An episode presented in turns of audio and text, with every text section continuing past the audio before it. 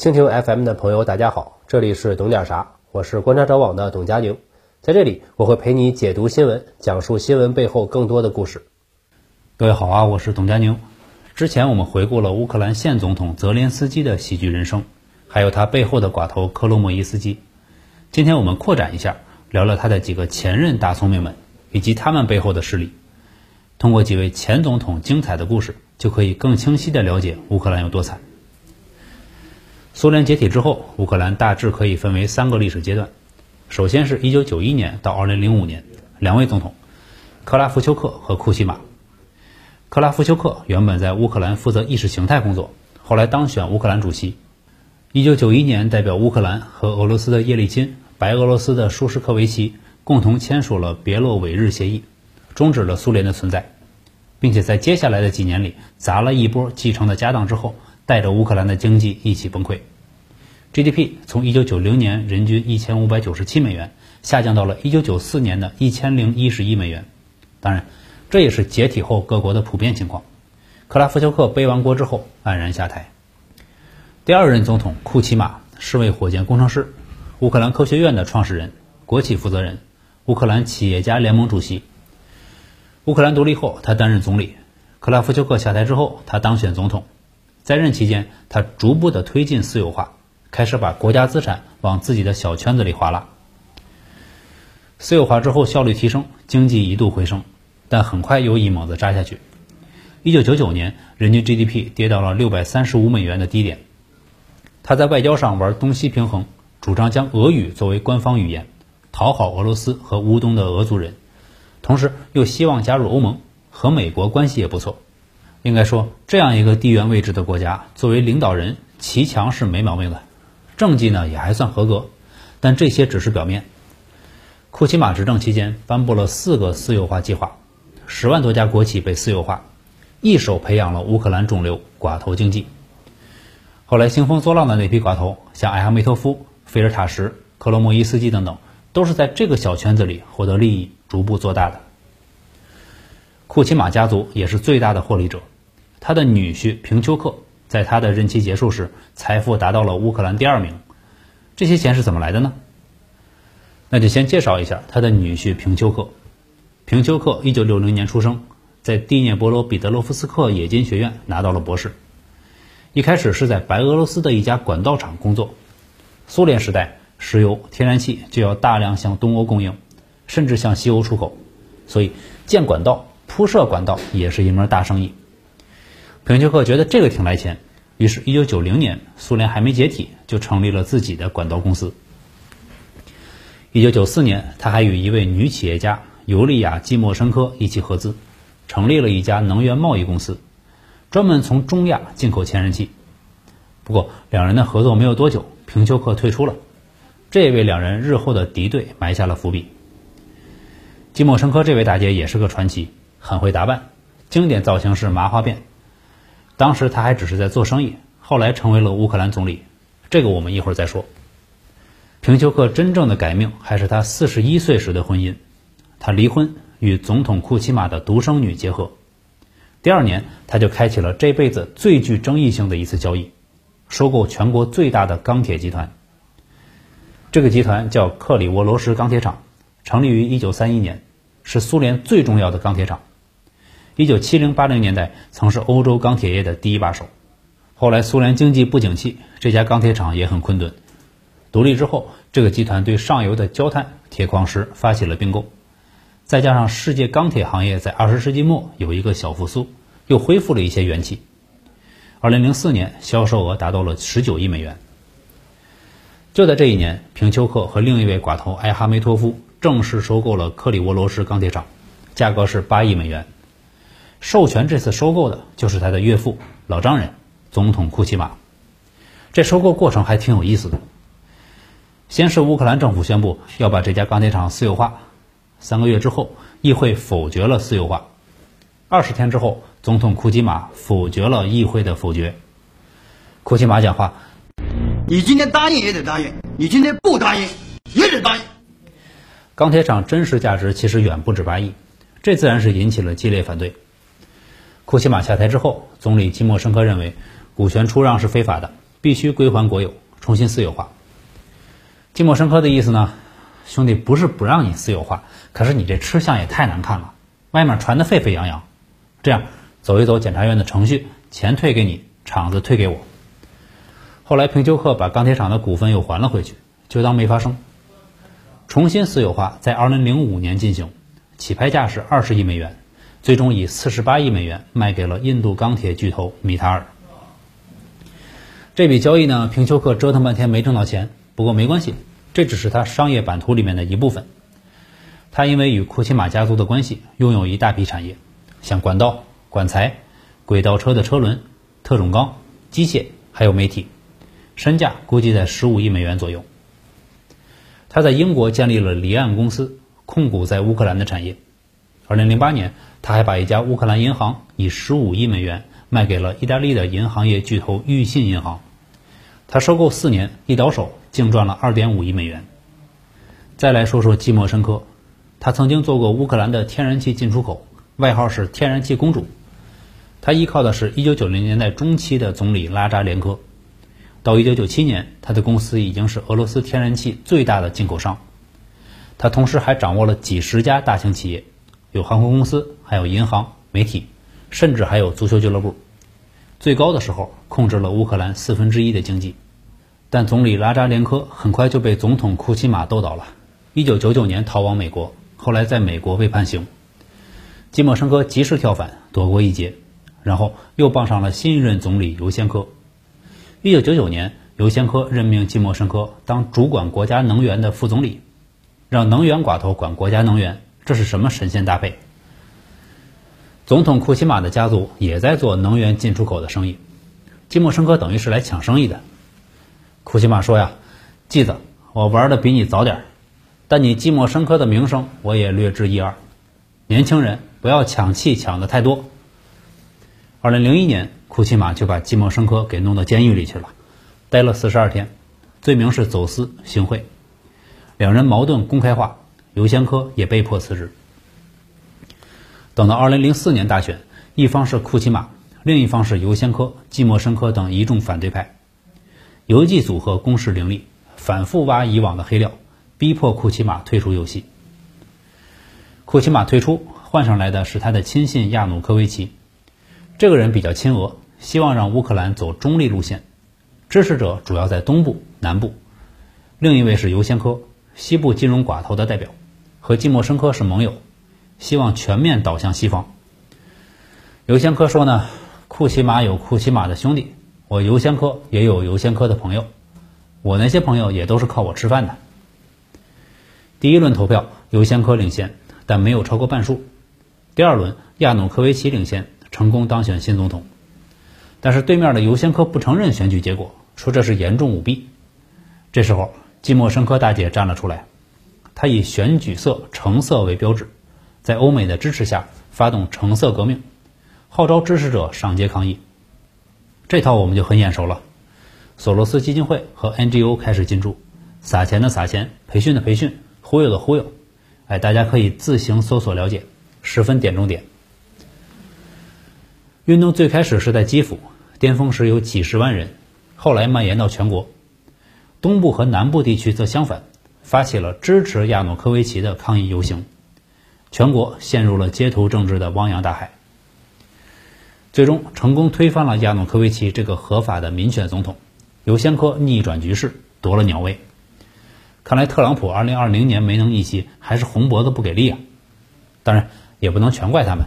主要是缺乏境外 NGO 的配合，以及跨国大资本的支持。这个就是2004年颜色革命。从这年开始，乌克兰的寡头政治走向了一个全新的时代。之前的库奇马时代，寡头们还保持着这样一个姿态，就是以在台下搞经济、搞产业瓜分为主，像天然气、石油的进出口、电信、电力、冶金、机械制造、航空、金融、媒体。大家都是在一个政治集团下面分一分，基本的共识还是有的，就是前苏联的遗产，那些国家能够控制的资源，谁有能耐谁就拿，还保持了基本的体面。可是当寡头们经过了一波快速的私有化之后，实力大大提升，并且已经有的呢瓜分的也差不多了，剩下来的就是残酷的存量博弈，有你没我，有我没你。这时候掌握政治权力就非常重要了。有了政治权力，就可以合理合法的把其他人的财产拿过来，变成自己的。从一九九零年代后期，各位寡头就更加积极的介入到政治领域里面来。寡头们各自都成立了自己的政党，或者自己担任政府要职，寻求自己利益集团的合法性。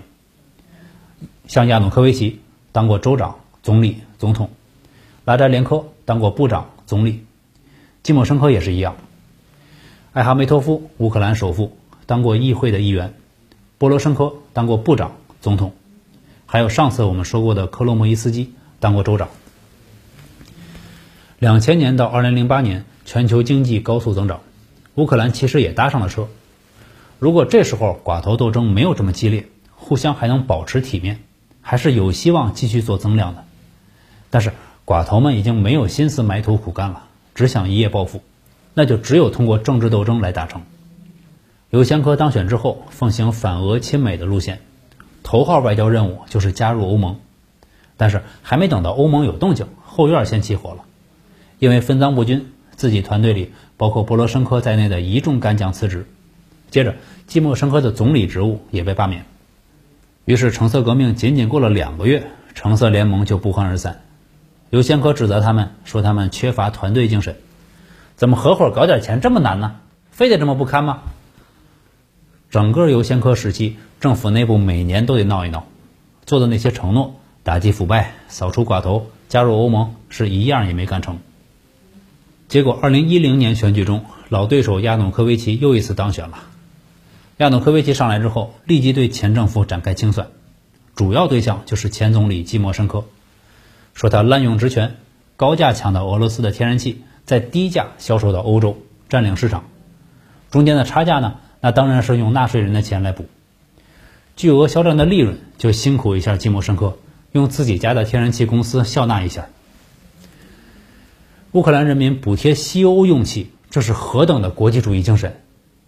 最终，季莫申科被判了七年，二度入狱，但是在运作之下，只待了三年多就被提前释放。清算完前任之后，亚努科维奇也开始大干特干，在政治上试图保持中立，在经济上当然还是要充实充实自己的腰包。二零一一年，乌克兰电信公司拍卖，这是乌克兰唯一拥有三 G 牌照的运营商，资本市场估值在二十亿美元到五十四亿美元之间。最终，一家神秘的奥地利公司以十三亿美元的超低价格拿下了竞拍。又过了两年。这家奥地利公司的真正主人才出现，就是乌克兰寡头艾哈梅托夫，他的公司全资收购了这家奥地利公司，而这个艾哈梅托夫也是东部工业的代表，和亚努科维奇属于同一集团。亚努科维奇本人生活也是极其奢华，大庄园、直升机、游艇，还有经典的黄金马桶。这前面几个还好，黄金马桶我看暴露了亚努科维奇的小农思维。这不是跟穷人想到一块儿去了吗？跟金扁担似的，以后有了钱，我家马桶都得换黄金的。社会矛盾依然是老样子，人民生活并没有太大起色。二零一四年，乌克兰议会释放了季莫申科，寂寞大姐不再寂寞，随即前往独立广场讲演，把二零零四年的一幕流程又来了一遍，主持了第二场颜色革命。群情激愤之下，亚努科维奇出逃俄罗斯。这就是著名的广场革命，再次推翻了合法的民选总统。当然，中西部闹事，东南部也没闲着。凭什么民选总统就这么没了呢？程序正义何在呢？坚决不承认基辅伪政府，矛盾彻底激化，爆发了内战。这时候，乌克兰已经不可逆转地走向了失败国家。之后，寡头直接当上总统，也就是波罗申科，欧洲食品业巨头，外号是“巧克力大王”。他主政期间，寡头们已经不装了，开始全面执掌国家政权，甚至可以拥有独立的私人武装，境外势力也可以堂而皇之的进入政府，火线入籍，直接就任高官。我们之前提过的克罗莫伊斯基，在自己的地盘上组建了六个防卫营，和波罗申科分庭抗礼，其中包括臭名昭著的亚速营。后来，这些私人武装一部分编入乌克兰的正规军，一部分成为民间右翼组织。在乌东地区犯下累累罪行。再后来就是熟悉的故事了，受够了寡头和腐败的乌克兰人选出了克罗莫伊斯基推出的政治素人泽连斯基，而泽连斯基做的怎么样，我们已经看到了。无论在台前的政治人物怎样更迭，有一个是不变的，其实就是寡头的操纵与影响。政治制度前后变了几次。一九九六年确立了总统议会制，二零零四年颜色革命之后又改为议会总统制，二零一零年亚努科维奇卷土重来又改回总统议会制，二零一四年又改成了议会总统制。作为一个国家的根本性政治制度，变成了一个任人打扮的小姑娘，谁上台谁就要按照自己的需要修改宪法、调整权力结构、改变政治制度，尽量让自己掌权多一点。这种政治状况之下，国家连最起码的体面都没有了。这要是还能稳定，就太不科学了。台前的选举、政治制度变革搞得很热闹，改来改去，你方唱罢我登场，其实不过是寡头们在幕后的实力比拼。不管是橙色革命还是广场革命，都打出的是清除寡头的旗号。可是事后一看，不过是一个寡头要清除另一个寡头而已。谁搞街头政治的时候，都是满嘴的民主自由，真上台了，还是换汤不换药。而乌克兰的经济呢，人均 GDP 曾是中国的三点七倍，可是二零二零年只有中国的三分之一多一点。这么低的经济水平，财富集中却达到了空前的程度。排名前十的富豪占有的财富是全国一年 GDP 的百分之十三。排名前一百的富豪的财富是全国一年 GDP 的百分之三十八。前一百个富豪现在不是已经跑出去九十多个了吗？他们的生活其实没什么大影响。多年以来，他们都在通过各种方法把资产转移到国外。一条路径是塞浦路斯，这里是欧洲的逃税天堂，九成的乌克兰海外投资都流向了这里。从这里中转，再回过头来控制本国企业。另外一条就是通过各种西方的银行投资收购发达国家的资产。说到这里，可能有朋友会说，很多国家不都是寡头经济吗？日本、韩国寡头财阀的问题也很严重，怎么就没有弄成乌克兰这个样子呢？这里有三个最基本的区别。首先，日本和韩国本身就是被美国吃得死死的，缺乏另一边的拉扯，政治远比乌克兰稳定。而乌克兰处在西方和俄罗斯的地缘政治博弈的敏感地带，政治上很难稳定，维持平衡需要高超的政治技术。显然，寡头们并不在乎这个。加上乌克兰内部本身存在的东部和西部之间的巨大差异，一直在拉锯。这些问题日韩根本就不存在。其次呢，日本和韩国的经济寡头们都是在经济发展的过程中发达起来的，是在做增量的过程中形成的。而不是靠抢夺现有果实发展起来的，虽然也有此消彼长的情况，但结构大体上还是稳定的。尤其是日本，经济寡头们并不亲自下场，大多数都是由政治代理人们出面参与政治。韩国寡头也基本上是不亲自下场，都是寻找代理人。但大家都知道，韩国总统是一个高危职业，一旦当了总统很难善终，背后也是寡头之间的博弈。第三。众所周知，日本和韩国本身是有限主权国家，国家的重大外交决策权力其实是美国掌握的，日韩自己掌握不了。他们的国内政治体制整体框架也是在美国的监督之下形成的，所以不管政治人物怎么斗，都必须按照游戏规则玩，不能因为换了人就轻易修订宪法、改变政治制度。在这个问题上，乌克兰政府内部不同派系的寡头。不同来源的境外势力斗成一团，拼命给自己增加权力，十分混乱。就光说一个反贪部门，就有欧盟控制的国家预防腐败局，美国民主党控制的国家反腐检察院，共和党控制的国家反腐高等法院，还有国际大资本控制的国家反腐局。这些部门都被用作政治工具，党同伐异。二零一四年克里米亚问题爆发之后。乌克兰的各个寡头更是在组织民兵，保卫国家主权的名义下，大量组织私人武装，彻底变成了军阀。这种情况在日韩是不可能存在的，因为日韩主权外包，军队指挥权也不在他们手里，不是说谁想搞私人武装就能搞的。日韩的寡头搞点私人武装试试，美国爸爸怎么看？腿当场给你打断。相比来说，乌克兰寡头的行为是比较简单粗暴的，既没有承接西方的制造业，借机发展本国工业，也没有卖资源之后投资一些高新技术的产业，做一些更长久的准备。这么多年来，只知道维护自己眼前的既得利益，把控自己的地盘，要做的只有一件事：生产低附加值产品，再向西方出口。这样一个国家毫无政治和经济上的远见。